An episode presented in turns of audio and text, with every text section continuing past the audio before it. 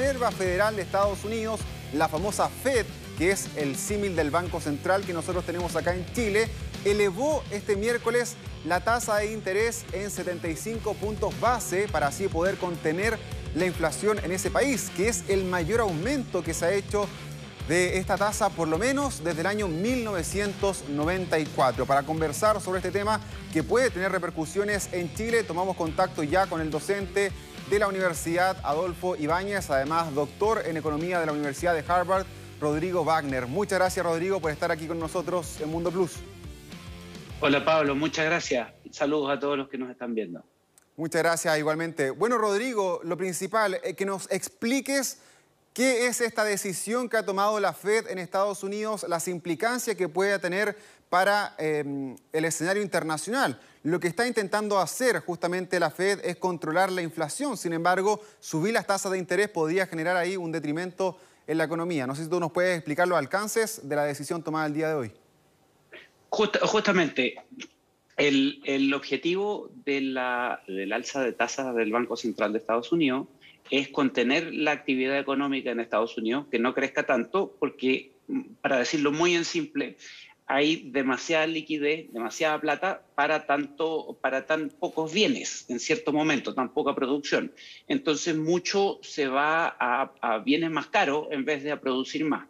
Entonces los bancos centrales lo que hacen en, esas circunstancias es tratar de eh, subir la tasa de interés para, que, para bajar la demanda. ¿cierto? Y el objetivo no es, lo dijo, no es fabricar una recesión, pero sí desacelerar la, actividad económica un poco para que no aumenten tanto los precios. Ese es el, objetivo. Ahora, aquí estamos frente a algo, muchas veces los problemas de, de, inflación a veces se generan por exceso de demanda, falsa demanda, cosas así, o hay veces donde se generan por problemas de oferta. Uno de los problemas, y, en Estados Unidos tenemos un poco de los dos, porque hay cosas donde efectivamente el gobierno puso mucha plata sobre la parrilla, digamos, en, programas fiscales y otras cosas, pero por otro lado está el alza del petróleo de los últimos meses, y esas son presiones cost push, que se llaman presiones de oferta. ¿Y qué es lo que pasa? Los bancos centrales, cuando hay presiones de, costos de ese tipo, eh, algo, ahí tienen que tomar una elección. A lo mejor pueden eh, eh, pueden dejar que la economía crezca un poquito más, pero a costa de no controlar la inflación. Hay ahí, como dicen, como una frazada corta, donde tienen que elegir si taparse la cabeza o taparse los pies. Eh, y en ese contexto, lo que han elegido es una mezcla donde tratan un poquito de bajar la inflación, pero algo tienen que ayudar a reducir la actividad. eso es un poco lo que está pasando. Sí, Rodrigo, bueno, eh, muchos saben que para poder contener la inflación, esta es una de las medidas principales que toman los bancos centrales, no solamente en Estados Unidos, sino que en el mundo, al subir las tasas de interés para así incentivar el ahorro, que no haya tanta liquidez o que no haya tanta inversión o crecimiento, como decías tú, que obviamente la gente ahorre más dinero para que así los precios puedan ir también bajando. Sin embargo, esto podría ser también un arma de doble filo, porque finalmente si la gente se le incentiva el ahorro, sube las tasas de interés, por lo tanto sube los créditos y la gente no puede em, utilizarlos, eh, finalmente, y, no hay un movimiento de la economía, esto también puede generar quizás otros factores, por ejemplo, lo que tú mismo decías, el tema que el crecimiento baje, que puedan empresas a lo mejor no vender lo suficiente para contener también la, demanda o, el tema de los mismos eh, trabajadores. Eh, podría aumentar, por ejemplo, también el tema del desempleo. Es decir, son variables que también tienen que ir considerando, me imagino, cuando se toman este tipo de políticas. Claro, y, las, toman en, y las toman en cuenta. ¿ah? No es en, en, ningún caso esto que digamos, donde el único objetivo es bajar la inflación. No, no, para nada. Toman, pesan mucho estas otras cosas y la idea no es fabricar, digamos, una crisis rápida. Y de hecho, algo muy importante que hacen los bancos centrales, uno siempre se fija en si subieron la tasa o no bajaron la tasa, pero todo lo que dicen, hoy por hoy la conducción de la política monetaria tiene mucho de avisar con tiempo qué va a pasar los próximos meses hacia dónde quieren mover la tasa de interés en mediano plazo. Y muchas de las noticias que vimos hoy no es tanto la, la tasa misma, sino las noticias relativamente positivas para el mercado de, hasta qué niveles van a alcanzar. O sea, originalmente había gente que pensaba que iban a subir la tasa más o que el próximo mes le van a subir más. Y eso se va a ver que la van a subir, pero no tanto como se esperaba. Y eso, de hecho, la respuesta de algunas bolsas ha sido positiva, digamos, en algunos casos. Incluso los bonos están mejor que ayer, porque en el fondo eh, hay un, eh, la noticia en el fondo no fue tan mala como uno podría haber esperado ayer mismo. Rodrigo, bueno, queremos saber de inmediato también la, implicancia en Chile, porque sabemos que cuando Estados Unidos toma una decisión a nivel económico, todo el mundo tambalea, ¿no? Y nosotros que somos un país pequeño, que estamos justamente muy afectados por la volatilidad internacional, sabemos que también hay algún inconveniente. Por ejemplo, el tema del dólar. La demanda por el dólar sube, claro, mucha gente quiere refugiarse en una moneda que es segura como el dólar y por lo tanto la demanda comienza a subir y comienza a subir el precio, pero me imagino que también podrían darse otro tipo de inconvenientes. Me imagino, por ejemplo, acá en Chile con el tema de la AFP, muchas inversiones chilenas de los fondos están puestas en Estados Unidos o en otros países también desarrollados que se han visto afectados por estos sistemas inflacionarios. ¿Cómo podría golpearnos aquí eh, esta decisión que se ha tomado el día de hoy? Bueno, pasa algo un poco con los mercados financieros, que cuando uno cree que está yendo, los mercados ya vienen de vuelta en el sentido de que ya lo preveían, mucho, mucho de lo que pasó más o menos estaba previsto. Se preveía a lo mejor un escenario un poquito peor, en el sentido de que subiera la tasa un poquito más o que fuera a durar más, y de hecho el dólar se anduvo, eh, digamos, moderando. Digamos, donde la, eh, eh, durante la jornada y uno ve la, una, una caída interesante fue justo después de las 2 de la tarde en el sentido de que, de que eh, eh, los dólares en Chile van a ser un poquito menos escasos después de esa hora. Ahora, claro, está pasando tanta cosa al mismo tiempo en el mundo, con el petróleo, tantas noticias de Chile, que el, que el dólar se está moviendo bastante. En ese sentido, no solo se mueve en, tiempos normales, esto sería mucho más importante para mover el dólar. Eh, no digo que no sea importante, pero era como lo principal. Ahora hay, hay un montón de otras cosas pasando al mismo tiempo. Pero, pero en principio, la, eh, eh, eh, el mercado, digamos, monetario de alguna manera ya, ya tomó, ya había pensado una cosa, subió un poquito en los últimos días y, y, ahora ha venido bajando alrededor de, qué sé yo, un poquito más de 10 pesos hoy día, dependiendo la hora del día que tú lo tomas. Pero mucho de eso justo después del aviso. Rodrigo, eso, entonces, entonces del dólar ah. un poco ya hasta cierto punto ya pasó. Claro, como los días anteriores, hasta ayer, que tuvo un nivel también bastante alto, hoy día ya con esta decisión por lo menos ya hay más certidumbre.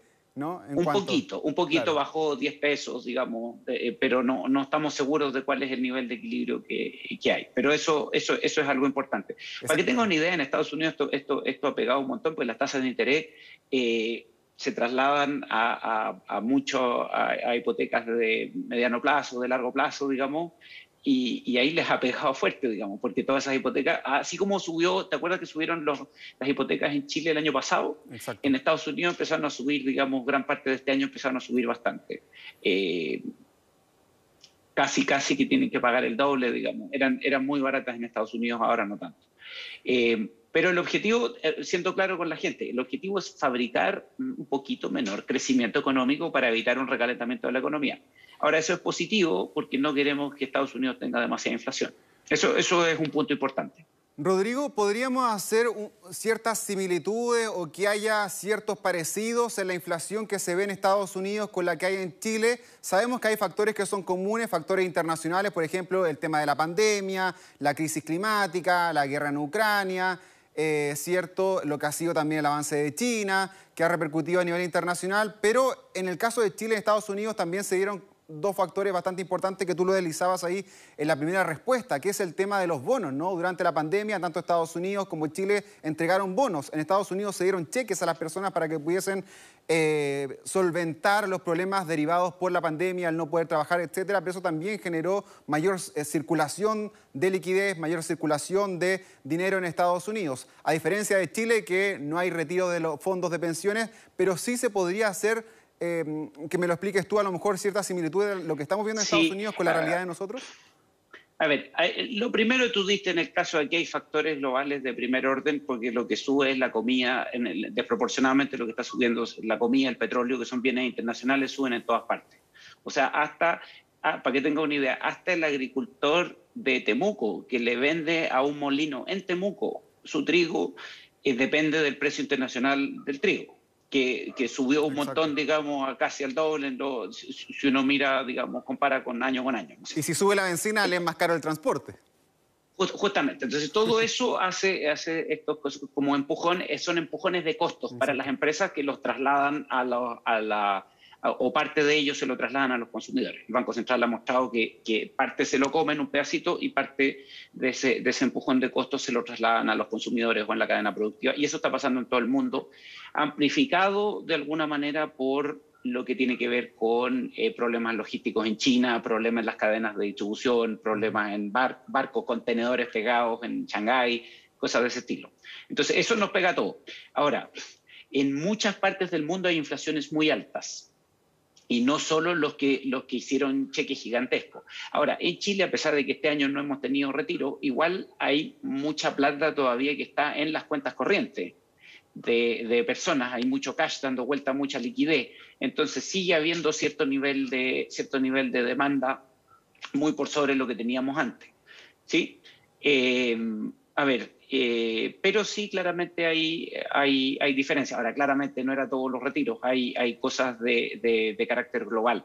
Lo importante es que todos los bancos centrales del mundo están tratando de, de, que no les pegue demasiado la inflación en una situación donde como la inflación tiene una componente internacional de, este tipo de precios, no es fácil.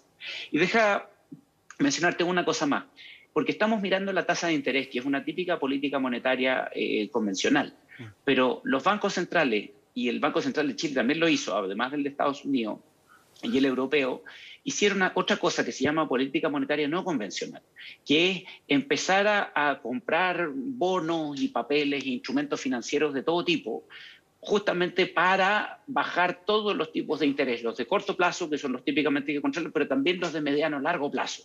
Y hay mucho todavía que, que sigue ahí o sea, ese estímulo todavía y se, y se, tiene que sacar muy despacito porque, porque no puede salir a vender tanta cantidad de bonos tan rápido, digamos. Todo eso se hace de manera ordenada. Pero esa, esa, todavía hay, están apretando en ese sentido, todavía se está apretando un poquito el acelerador. Ahora, para que tengas una idea, en Estados Unidos, yo siempre trato de explicar cuánto es, cuánto es acelerador.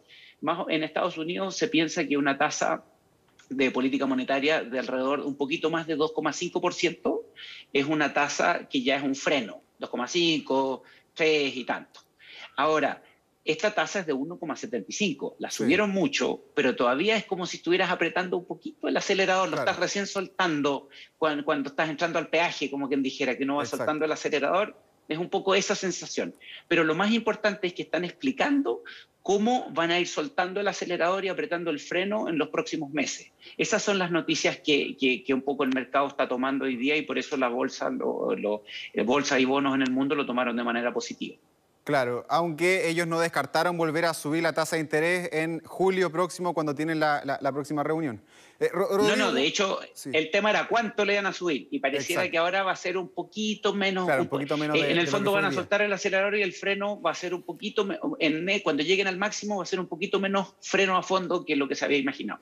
Rodrigo, es, como una buena noticia. Sí, por último, porque se nos acaba el tiempo, la gran pregunta que se hace la gente es, bueno, ¿hasta cuándo? ¿Hasta cuándo todo va a estar caro, el costo de la vida va a seguir creciendo? Según lo que la última proyección que yo leí del Banco Mundial es que por lo menos hasta el año 2024 íbamos a seguir los efectos de la inflación. Ya hemos visto como todos los países han rebajado sus expectativas de crecimiento, por lo menos para este año y probablemente para el año 2023. Sé que no hay una bola mágica, que todo puede pasar, una nueva guerra incluso podría partir en el mundo y todo esto podría empeorar, pero ¿cómo ves tú con las medidas que se están aplicando a nivel global si esto tiene finalmente una salida? algo importante es que los remedios contra la inflación no funcionan de manera inmediata. Puede, que tengamos suerte, puede que pare la guerra, puede que se suelten algunos problemas logísticos en transporte, ¿me entiendes? Pero, pero lo que es efectos de las políticas monetarias toma, en Chile normalmente toma dos trimestres por lo menos de que, de, que empieza a pegar. Eh, entonces hay que prepararse para alzas de precio que van a ir disminuyendo la inflación, pero sigue siendo, va a seguir siendo alta. Esperemos, por ejemplo, en el caso de Chile, llegar hacia fines del 2024 en el rango del Banco Central, 2024, principio de 2025, por ahí. Eh, eso, eso sería lo ideal. Y mientras tanto, eh, algo importante es que a la gente más vulnerable la podamos proteger de la inflación, sobre todo la inflación de alimentos, algún tipo de transferencias o vales de alimentos, cosas que hacen en otros países para que este, este, este reducción del poder adquisitivo, acuérdate que para los quintiles más pobres en Chile alrededor del 30% de su gasto se va en alimentación. entonces, entonces esto les pega muy fuerte porque aparte, esta es la inflación general, pero la inflación de alimentos está subiendo bastante más rápido que, la, que el IPC, que la UEF, digamos, en Chile, en Estados Unidos. Entonces, ojalá eh, tengamos algún mecanismo para, para contenerlo. En ningún caso fijación de precios, cosas así, pero sí ofrecerle a las familias que lo necesitan algún, algún apoyo. Rodrigo Wagner, académico de la Universidad Adolfo Ibáñez, doctor en Economía, muchas gracias por haber estado con nosotros aquí en Mundo Plus. Excelente, muchas gracias a todos. Saludos. Chao, chao.